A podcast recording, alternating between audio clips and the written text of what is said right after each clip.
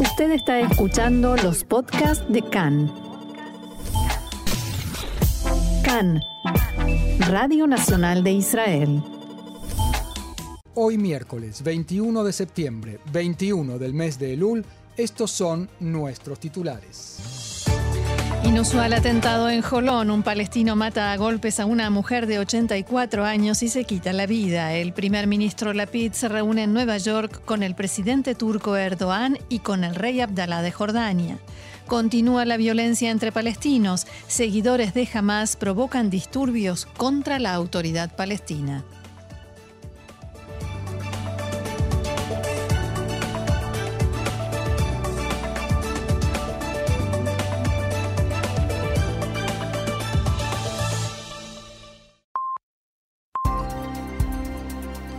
Vamos entonces al desarrollo de la información. Una mujer de 84 años de edad fue asesinada anoche en la ciudad de Jolón en un atentado terrorista. La víctima fue identificada como Shulamit Rachel Ovadia y según se pudo ver en las cámaras de seguridad que se encuentran en el área, fue atacada por la espalda por un hombre que la siguió cuando ella caminaba hacia su casa, apenas a unos metros de su casa, y la golpeó. El hombre fue identificado como Musa Sarsur, palestino de 28 años, oriundo de Calquilia.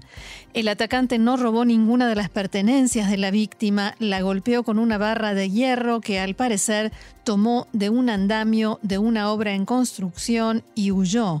La muerte de Shulamit Obadia se produjo por golpes en la cabeza de ese objeto contundente.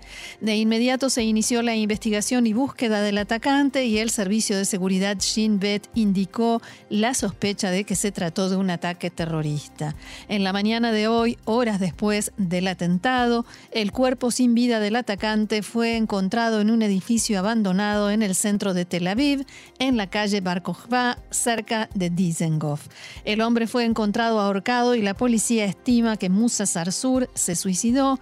El jefe de policía Kobi Shabtai acudió al lugar y en realidad Marcelo es un edificio abandonado, pero es el, mm, como se suele decir, el contrafrente de otro edificio, así que hubo vecinos del lugar que por la mañana abrieron sus ventanas y se encontraron con eh, el cuerpo del terrorista. Sarsur tenía permiso para entrar a Israel por trabajo. Según los informes, la policía lo interrogó dos veces en las últimas semanas, pero lo liberaron después de comprobar que su permiso era válido y que no había advertencias en su contra, ya que no tenía antecedentes de ningún delito de seguridad. Autoridades policiales dijeron a Khan que todo parece indicar que el terrorista actuó solo y no recibió ayuda. Apenas se conoció la noticia del atentado, el primer ministro Yair Lapid dijo que se trata de un ataque espeluznante de un terrorista despreciable y cobarde que asesinó a una anciana que no podía enfrentarlo. Actuaremos con dureza contra el terrorismo, aseguró Lapid. Hay que agregar, Roxana, que estamos ante un atentado con un nuevo patrón, de un nuevo tipo.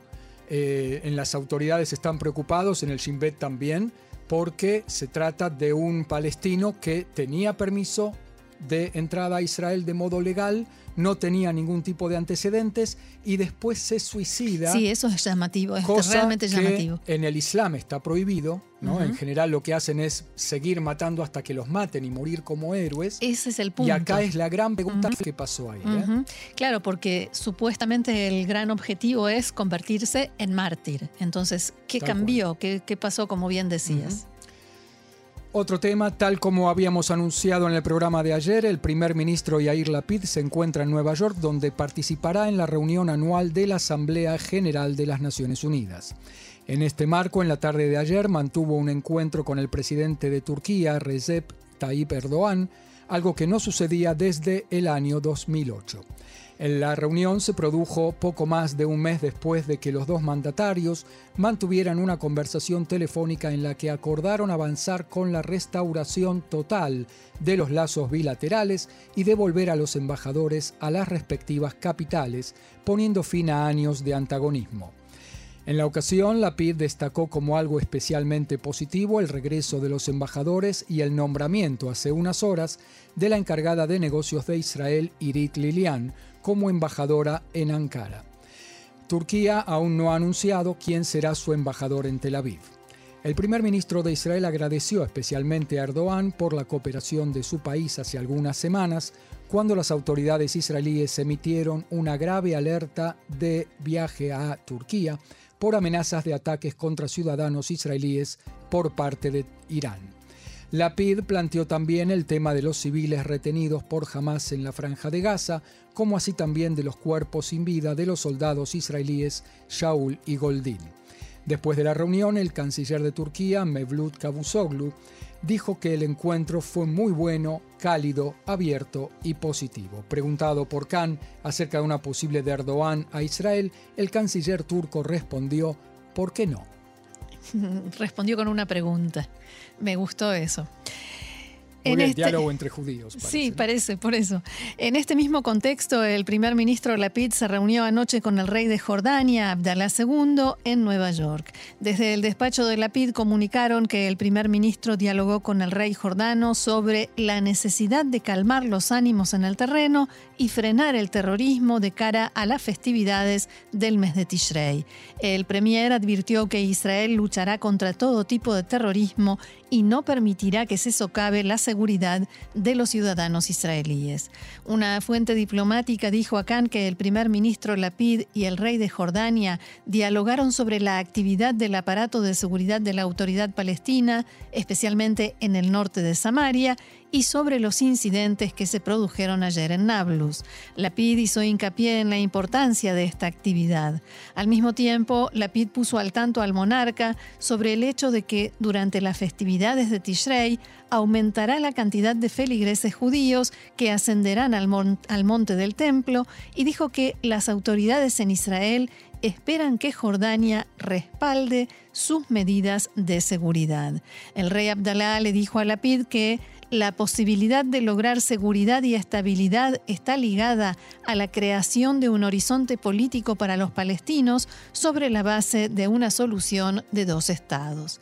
De acuerdo con un comunicado publicado por el Servicio de Noticias Oficial de Jordania, abro comillas, el rey reiteró la importancia de otorgar a los palestinos sus derechos justos y legítimos e incluirlos en el desarrollo económico regional. Por último, los dos líderes dialogaron sobre distintos aspectos de las relaciones bilaterales entre Israel y Jordania, desde cooperación económica, transporte, agua y energía, entre otros. El primer ministro Yair Lapid se reunió también en las últimas horas con el secretario general de las Naciones Unidas, Antonio Guterres, a quien le dijo que espera que actúe para corregir el trato discriminatorio que recibe Israel en la ONU. Lapid y Guterres también conversaron sobre la lucha contra el antisemitismo y las vías para reducir el fenómeno. Por otra parte, en Nueva York también se llevó a cabo una reunión de las delegaciones de Israel, Estados Unidos, Emiratos Árabes Unidos y la India. El encuentro se llevó a cabo en el marco del foro I2U2, creado por la PID y el secretario de Estado norteamericano Blinken hace un año. En el encuentro trataron, entre otros temas, sobre dos proyectos que ya fueron aprobados, uno en el área de seguridad y defensa y el segundo relacionado con energía ecológica.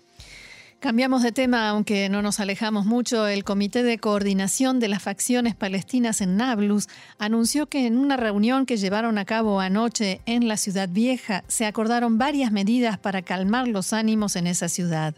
Ello a raíz de los disturbios que estallaron después del arresto del miembro de Hamas, Musab Ashtaye. Será formada una comisión para fijar visitas a Ashtaye en el lugar de su detención y se fijará un cronograma para su liberación. También se acordó liberar a todos los que fueron arrestados en los últimos disturbios y no se intentará detener a más, a palestinos con pedido de captura por razones de seguridad. En tanto, sin embargo, sigue la violencia entre palestinos. En Nablus se reanudaron anoche los enfrentamientos entre los aparatos de seguridad palestinos y jóvenes adeptos al Hamas e incluso se escucharon también disparos. Los medios de comunicación palestinos informaron que la protesta contra la autoridad palestina se expande a más zonas en todo Cisjordania, entre ellas la zona de Ramallah. El Hamas difundió un mensaje grabado a los grupos armados en Nablus y Jenin en el que los llama a atacar las oficinas y las cárceles de la autoridad palestina y a liberar a todos los presos políticos y de seguridad. En Judea y Samaria, unidades del ejército de Israel arrestaron a 10 palestinos con pedido de captura sospechosos de actividad terrorista. Entre otros, fueron arrestados familiares del terrorista que perpetró anoche el atentado en Jolón. También hubo enfrentamientos en varios puntos de Jerusalén Oriental entre fuerzas de seguridad y manifestantes palestinos residentes de la ciudad. Los enfrentamientos tuvieron lugar en la zona del Monte Scopus, Silwan, y Abutor. La policía y la Guardia de Frontera detuvieron en Atur a 14 sospechosos de haber participado en disturbios que incluyeron el lanzamiento de piedras, botellas incendiarias y petardos. La policía detuvo a un joven de 25 años de Atur bajo sospecha de haber lanzado una botella incendiaria y petardos anoche contra efectivos policiales, provocándole heridas leves a uno de ellos. En tanto, el ministro de Defensa Benny Gantz dijo que en los últimos meses las fuerzas de seguridad detuvieron o abatieron a más de mil terroristas. Al término de una visita en la división de Judea y Samaria, donde convocó una reunión de evaluación de situación y dialogó con los comandantes de, brigadas, Gantz agregó que estamos actuando con determinación y eficacia contra el terrorismo para posibilitar que aquellos que no están involucrados en, eh, en, esas acciones una vida de bienestar económico y civil. Pero es importante que quede claro, todo el que se levante para matarnos está condenado a no levantarse. Pondremos sobre él nuestra mano en la profundidad del terreno, en los caminos, a toda hora y en todo lugar. Quienes utilizan el terrorismo son los que atentan contra la población palestina misma, su economía y su capacidad de crecer. Palabras de Benny Gantz.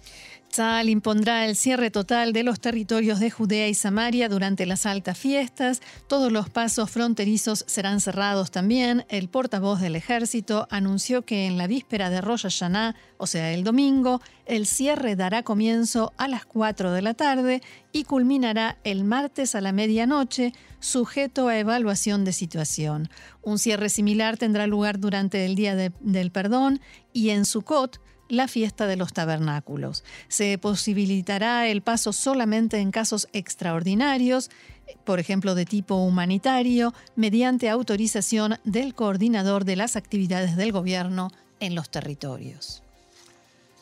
El diario libanés Al-Akhbar, identificado con Hezbollah, confirmó la información revelada por Khan sobre el arresto de un judío norteamericano en Beirut la semana pasada.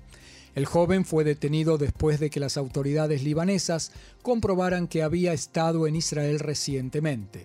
El informe también indica que fue liberado tras intensos esfuerzos diplomáticos norteamericanos. Según el diario, la decisión de liberarlo se tomó después de que se verificó que no había transgredido la ley libanesa y no estuvo involucrado en espionaje o actividad relacionada con la seguridad. Y el diferendo por el trazado del límite marítimo con el Líbano, el mediador norteamericano Amos Hochstein finalizará la redacción del borrador de propuesta de acuerdo entre ese país e Israel a más tardar hasta el fin de semana. Así lo informó el periódico libanés Al-Akhbar, citando una fuente oficial en Beirut. Según la fuente, Hochstein espera recibir respuestas de ambas partes para alcanzar el acuerdo ya este mes.